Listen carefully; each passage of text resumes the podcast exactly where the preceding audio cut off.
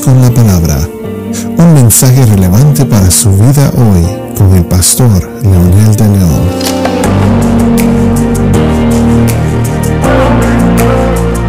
Saludos amigos y amigas, aquí estamos nuevamente con un episodio más de Momentos con la palabra. Les deseo de todo corazón un feliz año nuevo y que sus ilusiones sus sueños, sus pensamientos estén siempre sujetos al Espíritu Santo, al Señor, para realizar sus vidas como realmente tenemos que realizarla. Hoy vamos a continuar con el tema de la salvación y quiero retomar un poquitito lo de el episodio pasado cuando hablamos sobre eh, la gracia barata. Citando nuevamente a Dietrich Bonhoeffer, hablando sobre la gracia eh, menciono nuevamente lo que él escribió, pero esta vez usando lo que significa la gracia cara también. Para lograr entender la diferencia, menciono en primer lugar lo que él escribió hablando de la gracia barata, diciendo, la gracia barata es la predicación del perdón sin arrepentimiento el bautismo sin disciplina eclesiástica. La gracia barata es la gracia sin seguimiento de Cristo, la gracia sin cruz, la gracia sin Jesucristo vivo y encarnado. Por lo tanto, agrega ahora Bonhoeffer, la gracia cara es el tesoro oculto en el campo del, que, del hombre que vende todo lo que tiene. Es la perla preciosa por la que el mercader entrega todos sus bienes es el reino de Cristo por el que los hombres eh, se arrancan el ojo para eh, no escandalizarse por lo que ven.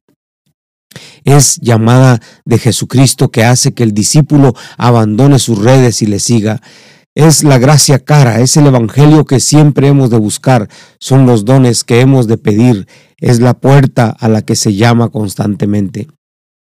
Es cara porque llama al seguimiento, es gracia porque llama al seguimiento de Jesucristo, es cara porque le cuesta al hombre la vida, es gracia porque le regala la vida, es cara porque condena el pecado, es gracia porque justifica al pecador. Sobre todo la gracia es cara porque ha costado cara a Dios, porque le ha costado la vida de su Hijo habéis sido adquiridos, dice la palabra, a gran precio, y porque lo que ha costado caro a Dios no puede resultarnos barato a nosotros. Es gracia, sobre todo, porque Dios no ha considerado a su Hijo demasiado caro con tal de eh, devolvernos la vida, entregándolo por nosotros. La gracia es cara, es la encarnación de Dios. Cita textual de Dietrich Bonhoeffer en su libro La gracia barata. El ser humano requiere de una respuesta extraordinaria, una respuesta segura y efectiva. De lo contrario, no puede ser salvo jamás, porque el pecado daña lo más esencial e íntimo de la vida. El pecado tiende a corromper todo el carácter. Y algo que quiero enfatizar y, tomar un texto también del doctor Treviño, y yo quiero hacerlo de una manera personal ahora diciéndoles que el pecado va añadiendo pecado y se va haciendo más grosero, se va haciendo más intenso, se va haciendo más malvado. Por esa razón es que necesitamos cuidar esos pequeños detalles, las pequeñas zorras de las que hablaba Jesús en, los evangelios.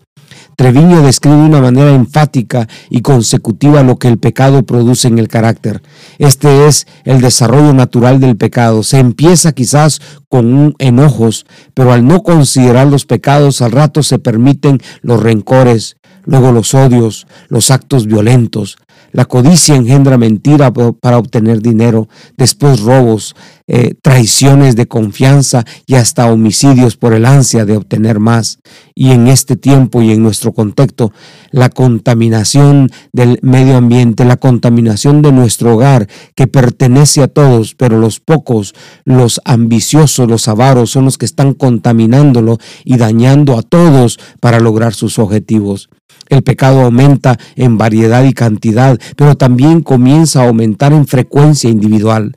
La persona se envicia y cede a la tentación de actuar así continuamente. Tristemente, esta es la experiencia hoy en día de muchos que se llaman convertidos, pero que retuvieron con ellos algunos pecados socialmente aceptados y abandonaron solo los pecados escandalosos. Estos inocentes pecados, como algunos le llaman, comienzan a ser más frecuentes y luego llevan a otros hasta que se termina cayendo en los pecados escandalosos. ¿Por qué? Porque en vez de abandonarse, también se justificaron con excusas religiosas. Ahora vamos a entender a esos eh, pseudo cristianos que muchas veces eh, cantan alabanza, se golpean el pecho, levantan sus manos en la iglesia, pero en su vida son un desastre.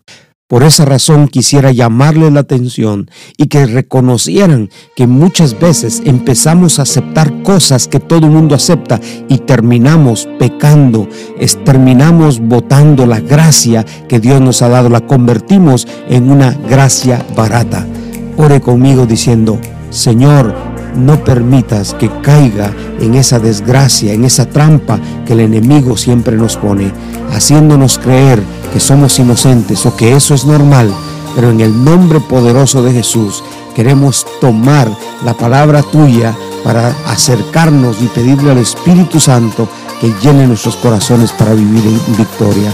En el nombre poderoso de Jesús te lo pedimos. Amén.